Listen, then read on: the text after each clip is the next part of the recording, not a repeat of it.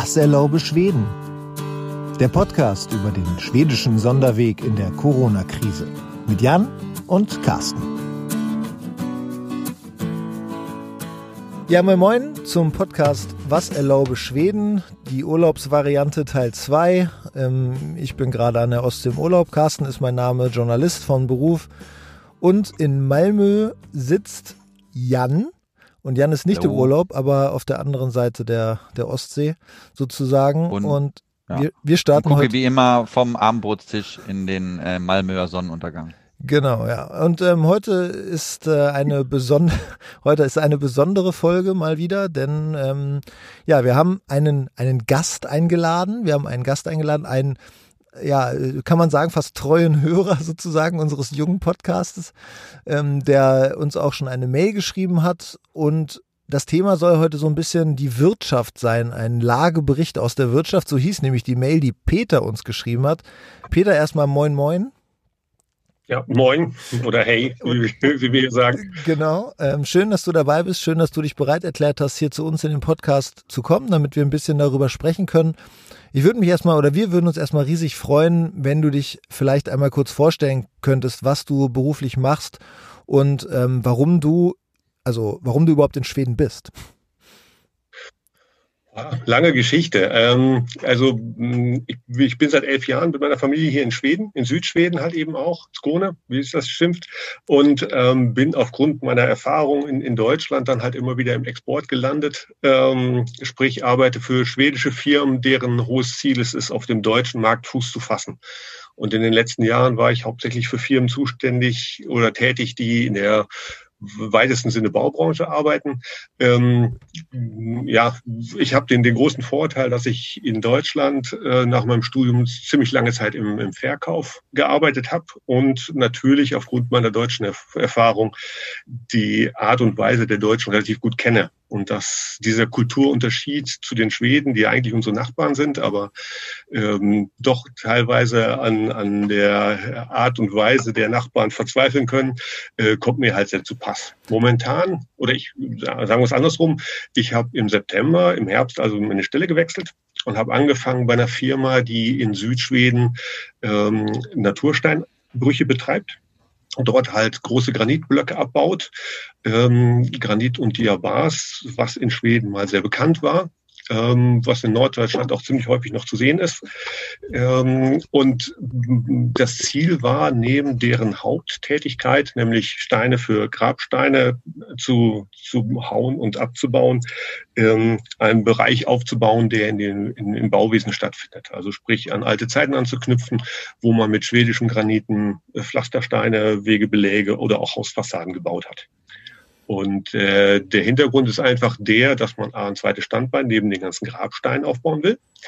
Ähm, der andere Hintergrund ist aber, dass aufgrund der ganzen Klimadiskussion es immer wichtiger wird, dass äh, europäische Rohmaterialien ähm, wirklich auch ähm, ja, umweltfreundlich abgebaut werden und umweltfreundlicher transportiert werden und dieser sogenannte und viel diskutierte CO2-Fußabdruck dann halt auch bei Bauprojekten in Europa möglichst klein bleibt. Und darin sieht die Firma, bei der ich angefangen habe, eine große Chance, wieder äh, in den Markt zu kommen. Okay, aber du das war das Ziel. ja. Aber du hast neu angefangen in einer Firma, die prinzipiell ja sozusagen einen neuen Zweig aufbauen will. So habe ich das richtig verstanden. Ja, also die Firma und deren Vorgängerfirmen gibt es schon seit 120 Jahren. Ähm, und die, die Tradition des Steinabbaus, Granit und auch der schwarze Diabas, für der für Schweden sehr berühmt ist, ähm, gibt es auch schon eben genau seit der gleichen Zeit. Ähm, und äh, ja, es war halt sozusagen der Wunsch, einen neuen Betriebszweig aufzubauen. Das war im Herbst. Ähm, ja, und dann habe ich mit hehren Zielen angefangen. Genau, du hast mit hehren Zielen angefangen. Das ist ja schon mal ganz spannend, weil daraus dich ja so ein bisschen ableiten lässt, dass das gar nicht so leicht ist gerade und Corona da auch eine Rolle spielt. Darf ich, darf ich fragen, wie, wie sich das erstmal so ausgewirkt hat? Ähm, gibt, es da, gibt es da Auswirkungen, die du spürst? Naja, ganz konkret ähm, habe ich es daran gespürt, dass ich natürlich ganz zu Anfang gesagt habe, ich muss jetzt Gas geben, ich muss Kunden treffen, Kunden kennenlernen, fange mit dem deutschen Markt an, weil ich den nun mal am besten kenne.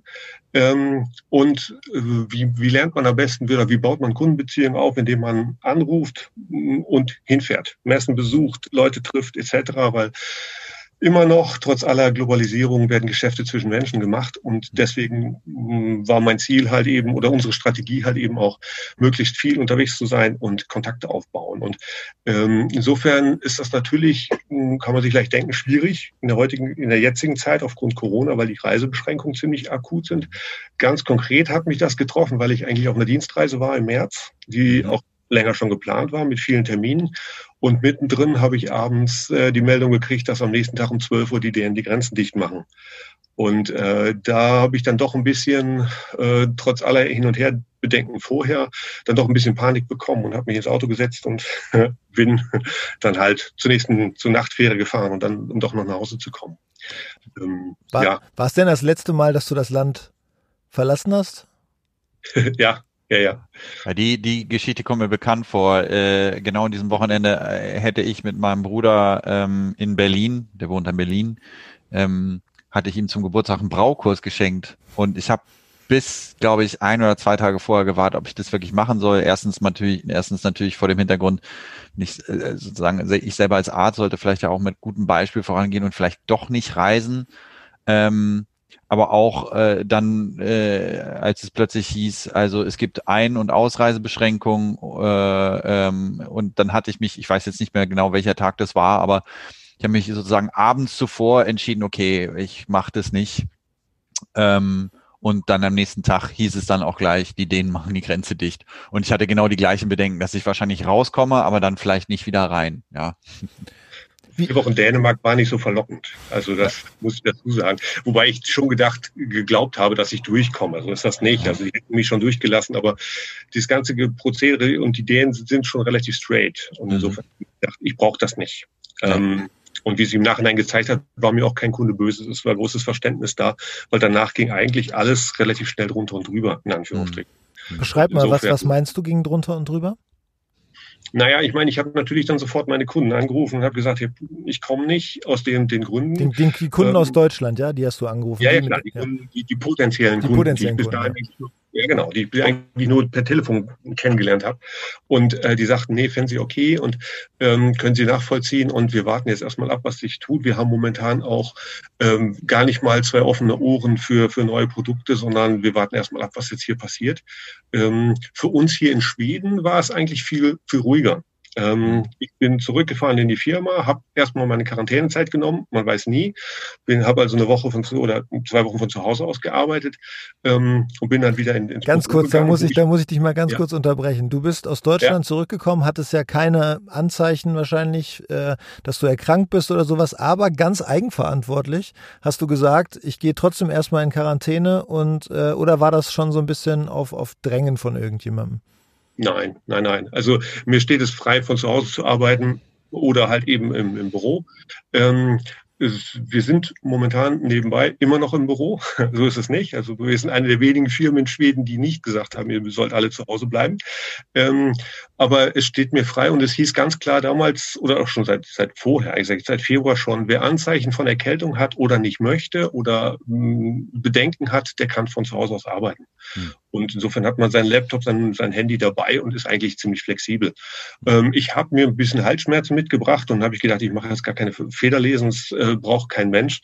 Mhm. Ähm, ich kann genauso gut von zu Hause aus arbeiten. Aber das ist ja, zeigt ja auch schon so ein bisschen diese Denke, die zumindest in Schweden von den Schweden erwartet wird. Du bist jetzt Deutscher in Schweden, aber es ist ja schon so, es ist schon so ein bisschen Eigenverantwortung, genau, genau hingucken, was man in Deutschland nicht allen zutraut, um es mal so zu sagen, äh, wird in Schweden den Menschen zugetraut.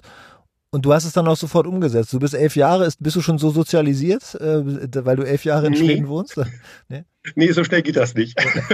also man, nee. man, äh, kann ich bestätigen, äh, ja. Ja, man, man stößt immer wieder an, an Grenzen und auch an Unverständnis. Und ich muss ganz nüchtern sagen, die Zeit danach fand ich dann extrem spannend, ähm, weil ich dann gesehen habe, jetzt geht in Deutschland ab da, also das, was ich gerade meinte, mit es geht drunter und drüber, dann überschlugen sich ja so ein bisschen die Ereignisse, ohne dass ich das chronologisch jetzt noch richtig hinkriege. Aber dann gab es die Diskussion, wie geht man damit um, was macht man? Und plötzlich brach er mehr oder minder in vielen Ländern halt eben auch eine Panik aus. Sage ich jetzt einfach mal so ganz plump. Ähm, und in Schweden blieb es relativ ruhig. Und äh, ich als Deutscher, der nun mal über 30 Jahre in Deutschland aufgewachsen ist und das alles inhaliert hat, ähm, war nat hat natürlich darauf gewartet, dass jetzt irgendwas kommen muss. Also entweder wir werden jetzt alle krank oder wir kriegen jetzt die Mitteilung, bleibt alle zu Hause oder sonst was. Ähm, aber es tat sich eigentlich nicht viel. Es tat, gab, gab einfach nur diese klassischen Empfehlungen. Aber jetzt muss man dazu wissen, das habe ich dann auch gelernt, nach zwei, drei schlaflosen Nächten, wo ich gedacht habe, Mensch, ich als Deutscher werde jetzt echt nervös. Ähm, was übrigens auch meiner, meiner Kollegin von mir aus Polen so ging. Also wir beide haben unsere stille Ecke im Büro gesucht und haben gesagt, was, wie gehen wir mit der Situation um, während alle anderen relativ ruhig blieben. Ähm, war sehr spannend für mich. Und ähm, dann, dann kam halt die Meldung, okay, meine große Tochter soll zu Hause bleiben. Ihr Gymnasium fängt, bleibt, also die, das Gymnasium schließt sozusagen, schaltet auf Fernunterricht um, ähm, wohingegen alle anderen Schulen, die Grundschulen, die bis zur neunten Klasse ja gehen, weiterhin laufen. Meine Frau hat dann angefangen, von zu Hause zu arbeiten, ähm, wie halt mittlerweile auch 60 Prozent der generalen Arbeitsbevölkerung von zu Hause arbeiten. Ähm, und trotzdem wartet man irgendwas. Was ich gelernt habe bei der ganzen Geschichte ist, äh, in Schweden spricht man eigentlich keine Verbote aus, sondern man spricht Empfehlungen aus. Und wenn mir zum Beispiel ein Arzt sagt, so habe ich es erlebt, ähm, also das und das würde ich nicht machen, dann heißt das eigentlich auf Deutsch übersetzt, das ist verboten. Das sollst du nicht tun. Und ähm, das musste ich lernen. Das habe ich dann auch in der Zeit gelernt. Da muss ich jetzt drüber lachen oder nicht lachen, aber grinsen. Aber ganz zu Anfang habe ich mich schwer damit getan, weil das Deutsche doch noch drin sitzt, ne? tief. Ich kann da, ich kann da hinzufügen, also äh, ähm, unter der Oberfläche, ähm, also ich glaube auf äh, generalstabsmäßig in auf Regierungskreisen und in den obersten Kreisen der Volksheilsumminierten oder ja Volksgesundheitsbehörde und den äh, anderen beiden Organen, die da noch äh, ein, ähm, irgendwie äh, involviert sind. Ich, ich glaube, da ist da, da ist auch viel rotiert worden und ich weiß, dass wir bei uns in der Notaufnahme war das natürlich sofort Thema und ähm, äh, und ich habe so das Gefühl, dass ganz oben und ganz unten ähm, relativ schnell reagiert wurde. Wir haben auch, ich glaube, Anfang April haben wir ähm, umgestellt und haben äh, sozusagen den Patientenfluss durch die Notaufnahme geteilt. Ähm, aber so, dass der Mittelbau ähm, also auf kommunalem und regionalem Niveau, dass da äh, möglicherweise den, es ein bisschen länger gedauert hat, bis man begriffen hat, ähm, äh, und vielleicht auch bis man, bis man verstanden hat, was, was jetzt, was jetzt zu geschehen hat, ne? Und was man umsetzen muss. Ähm, und bei, aber ich kann sagen, also bei uns war äh, es, keiner hat, hat Panik gemacht, aber wir haben uns natürlich, wir haben uns darauf vorbereitet, dass wir große Mengen an Patienten schnell beurteilen und versorgen müssen. Und das ist ja zumindest in schon, Gott sei Dank, nicht nicht gleich so gekommen oder vielleicht kommt das auch gar nicht, ja, aber das, das wird die Zukunft zeigen. Ja, um, um zum Wirtschaftlichen zurückzukommen jetzt. Du hast ja gesagt, dass du deine ganzen Termine in Deutschland so nicht mehr wahrnehmen konntest, dass du das auch, ja, dann irgendwie anders machen musstest. Wie wirkt sich das denn für deine Firma aus? Wie wirkt sich das, du musst jetzt keine Zahlen nennen, aber was bewirkt das? Naja, zu Anfang äh, gab es natürlich ein großes Fragezeichen, was es zu diskutieren galt. Jetzt muss man dazu sagen, wir sind bei uns im Büro 15 Leute, gar nicht so viele. Wir sind natürlich mehrere hundert Angestellte, wobei ganz viele in den Steinbrüchen arbeiten. Die haben keine, eigentlich gar keine äh, Folgen davon zu sehen bekommen. Die arbeiten so weit voneinander entfernt, dass die auch gar keinen Abstand halten müssen etc. Die haben so gut wie keine Kundenbesuche etc. Also die sind völlig außen vor. Ähm, wir im Büro haben natürlich uns dann zusammengehockt, nachdem absehbar war, dass sich der Wirtschaftsraum ja dann doch verkleinert und dass alles jetzt irgendwie plötzlich anders wird ähm, und haben dann halt ähm, auch relativ schnell ein, Konzept erstellen müssen. A, wie gehen wir mit generell mit der Situation für uns um? Ähm, B, aber auch, was kann das für uns bedeuten?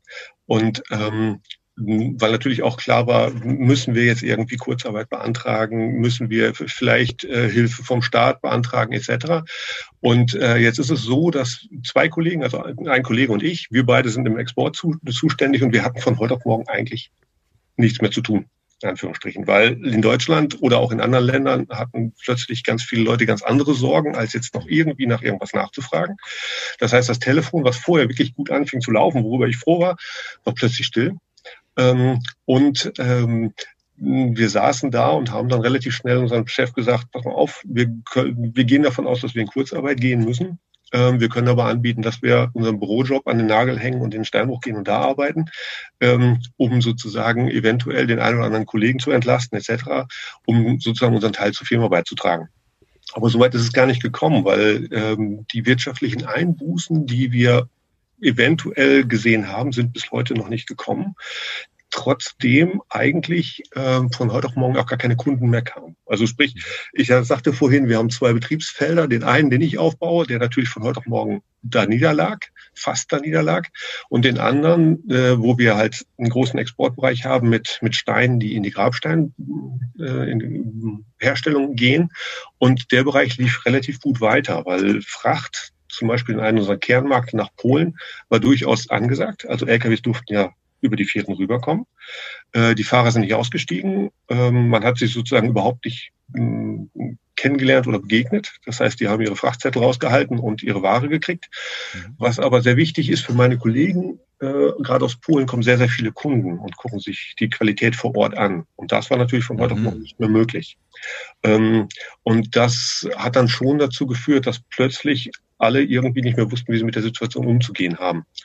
Ähm, jetzt mehrere Wochen später, nachdem man sich daran gewöhnt hat, nachdem teilweise die Reisebeschränkungen nach Schweden ja auch gelockert worden sind, ähm, relativiert sich das wieder. Wir kriegen wieder Besuch aus anderen Ländern, die allerdings bei uns nicht rein dürfen, sondern in den Steinbrüchen ist ja alles draußen. Da ist das nicht das Problem. Ähm, aber trotzdem war die, die Bestelllage nur ein oder zwei Wochen lang mau und danach mhm. ging es durchaus weiter. Also hoffe, wir haben vor kurzem mal versucht, tun, dass, äh, dass die, dass immer mehr Leute sterben und dass deshalb so viele Grabsteine gebraucht werden. Aber Nein, nein, das glaube ich nicht. Ich hoffe es nicht. Sagen wir mal so, wäre auch zu kurzfristig. Ja. Ähm, äh, nein, also es ist ja, ähm, große Exportmärkte von uns sind halt einfach komplett momentan zum Stillstand gekommen. Ne, das, das ist einfach so. Ähm, und aber dadurch, dass sich relativ viel aufgebaut hat, aufgestaut hat letztendlich, hm. ähm, haben wir jetzt sehr viel zu tun. Äh, wir haben Einbußen, ähm, die liegen aber im einstelligen Prozentbereich, so wie, es, wie wir es momentan bilanzieren können. Ähm, und ich habe einfach spaßeshalber jetzt auch im Vorfeld dieses äh, unseres Gesprächs hier mal bei Kollegen nachgefragt, die in anderen Bereichen der, im Bau arbeiten etc. oder in der Baubranche oder bei der Firma, wo ich früher gearbeitet habe.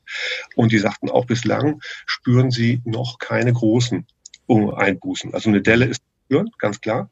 Ähm, aber man kann allerdings da auch so ein bisschen davon ausgehen, dass durch die Baubranche das ein bisschen verzögert wird und das ein bisschen später noch kommt, wenn es überhaupt kommt.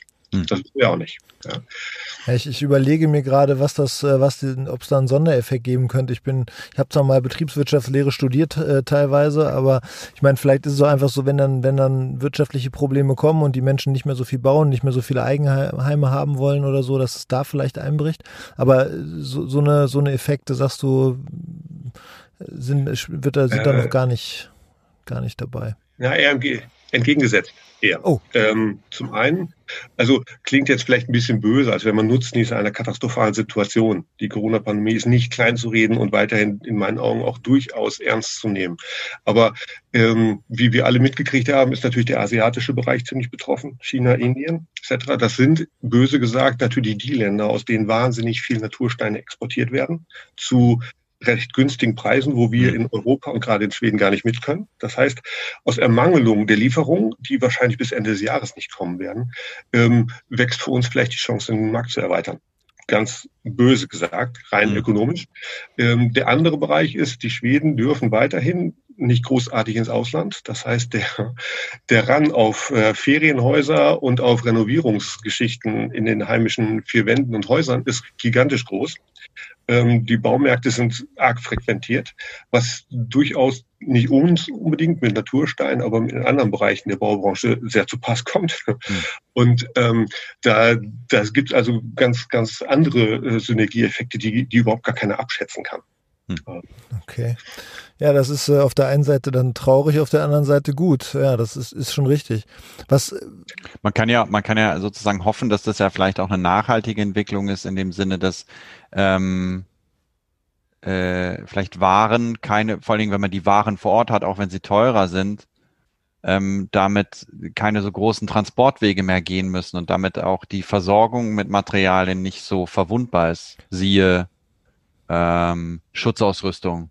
Meinst du denn, meinst du das denn, Peter? Also hast du, hast du das, hast du, äh, hast du das Gefühl, dass die Leute umdenken? Also dass sie sagen, na ja, wir merken ja, es klappt auch ähm, mit Produkten aus Schweden, die nicht diese lange Reise hinter sich haben? Oder denkst du, sobald der Markt wieder da ist, wird sich das sofort wieder umstellen auf die günstigen Produkte? Ja, so leicht nicht zu beantworten. Grundsätzlich gibt's eine, äh, ist dieser Umweltgedanke durchaus stark wahrzunehmen, aber schon vor Corona. Hm. Ganz also diese, diese Bilanzierung von Transportwegen zum Beispiel, die die äh, Architekturbüros machen müssen etc., die geht ja ganz klar in die Richtung. Ähm, weswegen wir grundsätzlich natürlich auch einen größeren Markt in Europa sehen und eine Chance, wieder Fuß zu fassen. Ähm, ansonsten ist es viel zu früh zu sehen, dass sich da irgendwas tut, weil da muss auch einfach sich der Markt erstmal wieder beruhigen. Es ist ganz viel ungewiss gerade. Viele Leute haben ihre Stellen verloren. Es gibt immer noch sehr viele, die in, in Kurzarbeit arbeiten, ähm, weniger in Schweden als vielmehr dann halt eben auf Kundenseite. Ähm, und da ist es viel zu, viel zu früh, ähm, ja, darüber zu mutmaßen, wie sich der Markt entwickeln kann. Wir erwarten aber schon, dass es in diese Richtung geht, was uns natürlich sehr zugegen kommt. Das andere, was wir uns, was wir auch nicht erwarten, aber vielleicht so ein bisschen mit Hoffnung versehen, ist einfach, ähm, in Deutschland wie in vielen anderen Ländern gibt es jetzt ziemlich große äh, Konjunkturanstoßpakete. Da wird wahnsinnig viel Geld an die Kommunen weitergegeben etc., was durchaus ja auch sinnig ist, um Arbeitsplätze vor Ort zu halten, ähm, was durchaus aber auch in der Baubranche hoffentlich dazu führt, dass dann halt vor Ort Geld verarbeitet wird, um Firmen wieder auf die Beine zu helfen. Und damit wird, wird halt einfach auch eine ganze Branche gefördert. Hm. Das könnte auch ein positiver Aspekt geben, aber bislang nicht, noch nicht festzustellen. Im Gegenteil, momentan die Projekte, die ich vorher hatte, um das noch eben anzuschließen, ähm, die sind alle eher jetzt gnadenlos verzögert. Also all das, was im Frühjahr noch hätte umgesetzt werden müssen, wo ich dann auf Liefertermine gehofft hatte, nach dem Motto neues Projekt, neuer Kunde, juhu, ähm, mhm. das ist alles auf die lange Bank geschoben. Ähm, habt, hat eure Firma denn in irgendeiner Form äh, staatliche Hilfe in Anspruch nehmen müssen? Ich nehme mir an, mal nicht, wenn, wenn nee, so wie du das nicht. beschreibst. Nein. Nee, ja. überhaupt nicht. Und Kurzarbeit? Alle Betriebszweige nicht. Auch nicht. Mhm, überhaupt nicht. Also ähm, wir haben fast, wie gesagt, ähm, in der, in der Produktion, sprich, hat gar keiner damit gerechnet, weil man kann ja auch auf Lager produzieren. Mhm. Ähm, und im Verkauf oder auch in der Organisation sind wir gar nicht so viele Leute. Und es war auch ganz zu Anfang nur mal ein Gedanke daran. Aber ähm, wie gesagt, selbst die beiden, die jetzt sozusagen äh, ja dann doch plötzlich mal Zeit hatten, das Lager aufzuräumen etc., was eigentlich nicht geplant war, äh, sind mit durchgefüttert worden. Also der Gedanke ist relativ schnell vom Tisch gefegt worden. Da war an, an Kurzarbeit nicht zu denken. Ähm, ich habe Freunde, die durchaus in Schweden in Kurzarbeit gekommen sind. Was Kurzarbeit in Schweden habe ich jetzt gelernt, ist ja nicht unbedingt so wie in Deutschland. Also eigentlich gibt's oder gibt's wenig mit Kurzarbeit. Grundsätzlich gibt's das so nicht. Nur in diesen Krisenzeiten jetzt halt. Ähm, ganz spannend finde ich, wie manche Firmen damit umgehen. Vielleicht mal Beispiel aus anderen Bereichen. Mhm. Eine, eine, Freundin von mir arbeitet bei einem großen Caterer-Service, der ähm, also eben seine schwedische Dependance hier hat, mhm. ähm, ursprünglich aus Deutschland kommt. Die war gerade angefangen, hatte zwei Monate gearbeitet, also in der Probezeit. Und hat natürlich dann sofort Angst gekriegt, weil Restaurantwesen, die Restaurants machten dicht und so weiter und so fort. Der Umsatz ist von 100 Prozent auf 20 Prozent eingebrochen. Ähm, das erste, was ihre Chefin gemacht hat, ist ihr die Stelle rückwirkend fest zugesagt, also aus der Probezeit raus, ähm, damit sie bloß keinen Ärger kriegt mit Kurzarbeit, mit, oder beziehungsweise nicht Kurzarbeit hat sie gekriegt, aber äh, eben nicht plötzlich arbeitslos wird in der Zeit, mhm. wo wir gerade diese Branche extrem gebeutelt ist. Ja. Äh, fand ich, fand ich sehr bemerkenswert. Das ist gesagt. eine Freundin aus ähm, Schweden, ähm, also das ist in Schweden bei, bei euch passiert. Ja, ja, genau. Und ähm, witzigerweise hat sie dann halt gesagt, natürlich war dann auch zu Anfang Kurzarbeit angesagt, ganz klar, ähm, die auf 40 Prozent reduziert ähm, und keiner wusste, was jetzt passiert, weil deren Kunden sind ausschließlich Restaurants. Ja. Ähm, dann war eine Woche war der Umsatz daneben. Äh, dann kamen die ersten Meldungen, dass die ersten Restaurants halt eben auch dicht machen, Insolvenz und etc. pp. Ähm, nach zwei Wochen sagte sie, merkte, merkten, haben, wurde schon wieder diskutiert, dass sie die Kurzarbeit zurücknehmen müssen, weil halt ganz viele Restaurants und, und äh, Betreiber auf witzige Ideen gekommen waren. Mhm. Ähm, zum Beispiel Schulessen angeboten haben oder Essen für, für, ähm, für, für äh, ja, in, in fertig verpackt haben, in Fertigportionen an Arbeitgeber verkauft haben etc Nicht um Gewinn zu machen, sondern einfach um über die Runden zu kommen. Ja. Und ähm, mittlerweile ist sie, sind sie wieder bei 100 Prozent des normalen, normalen Geschehens und die Corona-Krise ist ja nicht vorbei. Ähm, auch spannend zu sehen, weil die, gerade die Restaurantbranche ist in Schweden sehr, sehr stark. Du hast uns. Also man hat das ja so, man hat das geahnt, ja. Also ich habe das, ich habe ja selber keinen Einblick darin, aber man hat das hier und da in der Zeitung gelesen oder ähm, über, über das Buschfeuer, ja, Buschtrommeln hören, äh, gehört, dass ähm, obwohl es keinerlei offizielle äh, Verbote, Beschränkungen, Gebote äh, gab, dass äh, die Gastronomie äh, auch hat hier sehr, sehr kämpfen müssen. Und auch weiterhin kämpft. Ja, ist nicht vorbei. Ja, das, ich, das, das weiß ich auch aus Deutschland, dass tatsächlich dieses, es war ja im Endeffekt ein Berufsverbot, was ausgesprochen wurde. Also von einem auf den anderen Tag wurde gesagt, ihr dürft nicht mehr.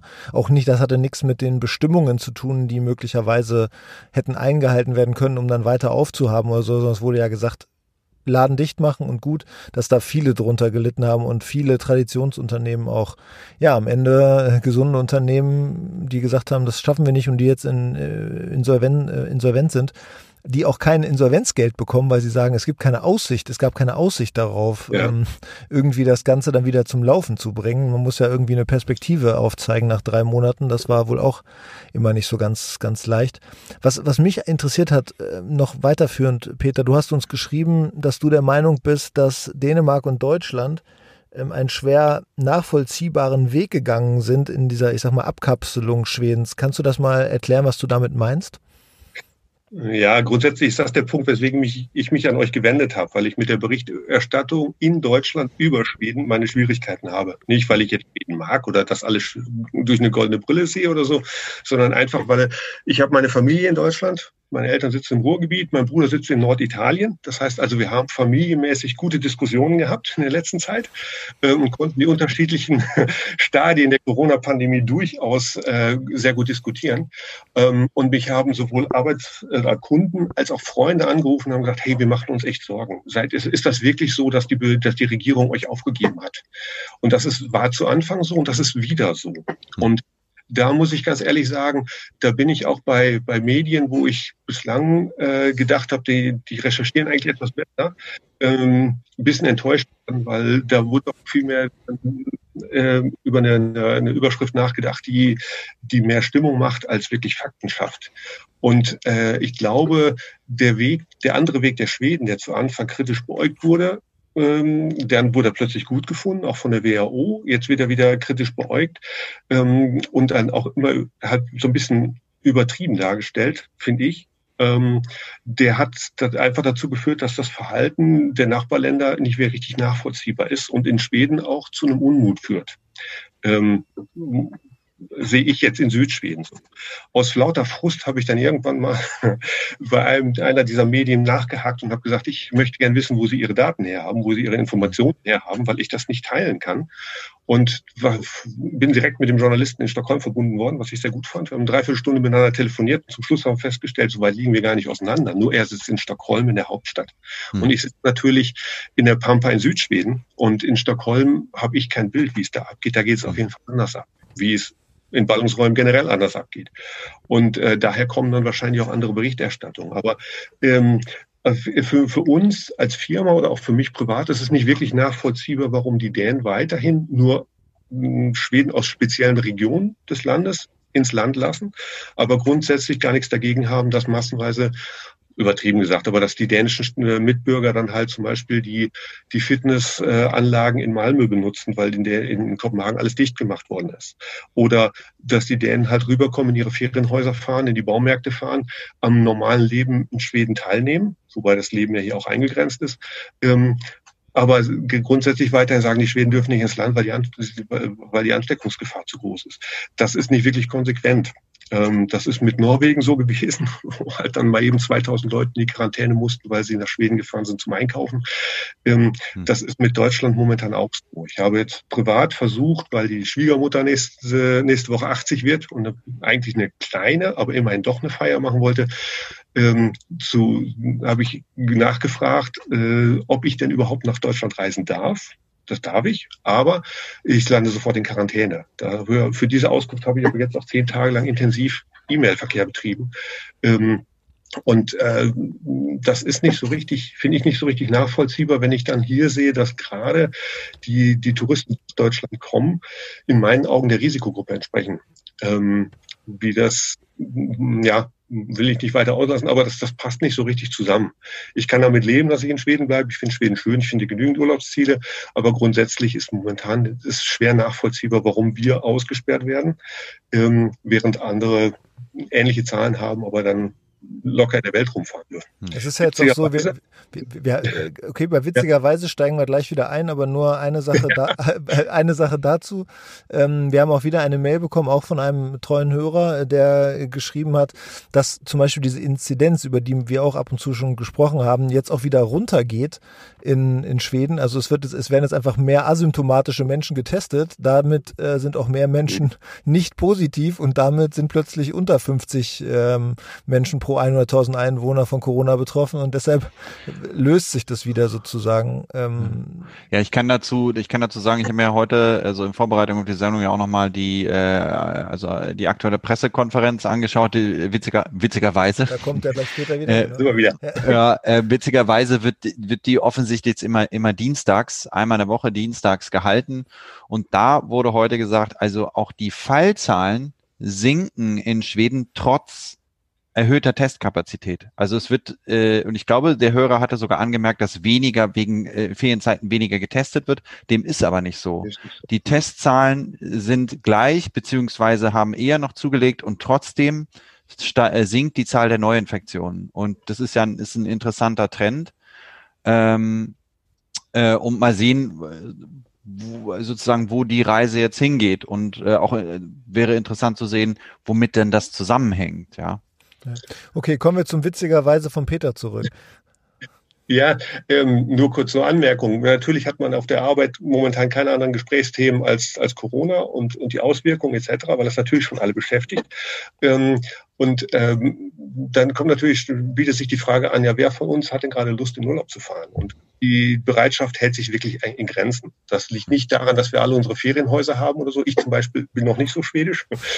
Ähm, aber ich auch nicht, nee.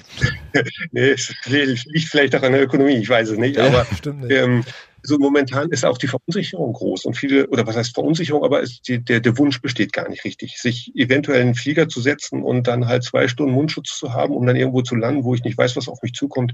Das trübt die Urlaubserwartung doch so, dass man, dass viele dann einfach sagen, nö, brauche ich nicht. Ähm, bleibe ich lieber zu Hause. Was? Ich übrigens auch. Okay. Ja, also ich bin ja auch, wie gesagt, an der Ostsee ähm, im Urlaub. Also groß, große Touren hatte ich auch keine Lust. Und mir reicht das hier, um das mal ganz kurz zu sagen, auch schon an der Ostsee, wie die Leute hier in Deutschland eben die Abstandsregelungen nicht einhalten, ähm, die Masken nicht tragen und ähm, auch heute in irgendeinem Freizeitpark, in dem ich war, einfach direkt hinter mir standen, wo ich dann gesagt habe, äh, versuch doch mal den Mindestabstand einzuhalten. Da ist ja die Linie auf dem Boden in der Schlange, sonst müssen wir den ganzen Quark hier eh nicht machen. Dann können wir alles eh so lassen, wie es ist und dann gucken wir, wo wir am Ende bei rumkommen. Ich, ähm, eine Sache, die du in deiner Mail noch geschrieben hast, war, dass du jetzt ähm, das ist vielleicht dann auch schon so fast, ja, so, so ein kleines Einbiegen auf die Zielgerade, dass du ähm, jetzt versuchst, die Märkte zu erschließen mit Video- und Telefonkonferenzen. Ähm, erstmal, äh, klappt das? Nein. Eine klare Antwort. okay, gut. Hast du es dann komplett aufgegeben oder wie, wie machst du es jetzt? Kann ich ja nicht. ist ja meine Pflicht. Also grundsätzlich, damit knüpft man doch mal an die Geschichte mit dem, Nachbar, mit dem Nachbarverhalten an. Ist es natürlich für jemanden, der einen neuen Absatzbereich aufbauen muss, natürlich äh, fast der Dolchstoß, dass man jetzt nicht, nicht, nicht reisen kann oder auch auf absehbare Zeit nicht weiß, ob man auf irgendwelche messen kann oder nicht, dass man sozusagen samt der ganzen Nation ausgeschlossen ist. Und das, glaube ich schon, wird sich wirtschaftlich bei uns arg niederschlagen. Mhm. Ähm, und zwar viel stärker als die Corona-Krise selber.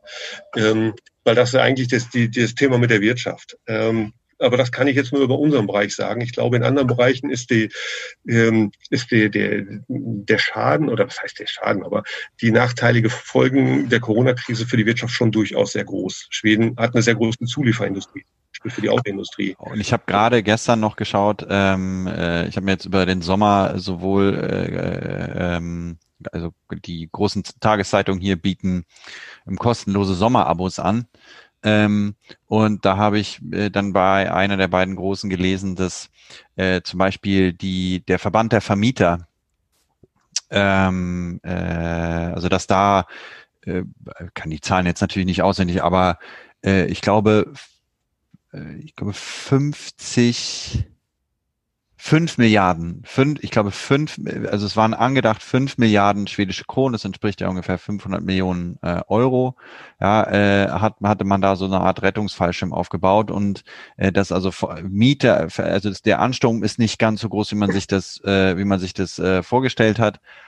Aber wenn ich so die Zahlen lese, dann denke ich auch, ui, ja, also da wird schon mit großen Ziffern hantiert und ja. ähm, ähm, äh, aber natürlich fehlt mir da so ein bisschen die Kompetenz, das weiter beurteilen zu können.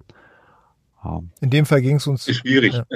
Ja, also auch ohne, um das noch eben anzufügen, auch ohne Lockdown hat die Wirtschaft hier eine, eine ja. ähm, große Schwierigkeit, weil Schweden als, als Wirtschaftsmacht intern einfach sehr klein ist. Wir reden über mhm. 10 Millionen Menschen, die über ein Riesenland mhm. verteilt sind.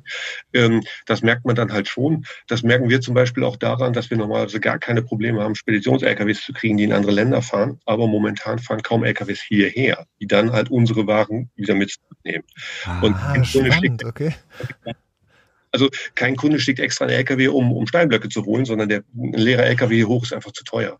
Ja. Und das, ist, das, das sind so Kleinigkeiten, die bislang bei uns nicht groß ins Gewicht fallen, die aber, je länger diese Durststrecke mit Reisen und so weiter halt auch dauern mag, dann doch ordentlich ins Gewicht fallen können. Ja. Ähm, in anderen Bereichen wahrscheinlich viel mehr als bei uns. Ja, und vor allen Dingen ja so, äh, also äh, Volvo, Volvo und Scania haben ja Werke äh, im Prinzip stilllegen müssen. Die stehen ja wahrscheinlich für einen äh, guten Anteil des Volumens an Zulieferung, könnte ich mir vorstellen. Und damit äh, fehlen halt diese LKWs, ja. Ja. Hm. Okay. Und damit hängen die Fäden wieder dran zum Beispiel, etc. Und also die, die Kette wird lang. Ja, die Kette wird lang. Gut, wir können es jetzt, ähm, wir können es ja sozusagen global jetzt eh nicht ganz genau benennen, was es, was es bedeutet. Das war auch gar nicht unser Anspruch, um das mal ganz deutlich zu sagen und ist ja auch gar nicht unser Anspruch in diesem Podcast, sondern eigentlich hat es ja damit angefangen, dass Jan ein bisschen aus seinem Arbeitsalltag erzählt hat und ähm, jetzt durch die ganzen Zuhörerzuschriften sind wir jetzt dazu gekommen, dass wir dich hier einladen durften und wollten eigentlich, wollten ja aus deinem Beruf hören, was es für dich bewirkt hat und für dich auch bedeutet, diese Corona-Krise und ich finde das, ich fand das total spannend, dass du uns den Einblick gegeben hast. Und wie immer, wir geben keine ultimativen Wahrheiten, sondern wir haben jetzt deine Geschichte gehört. Und ja, vielen, vielen Dank auf jeden Fall, dass du uns den Einblick gegeben hast. Peter. Gerne.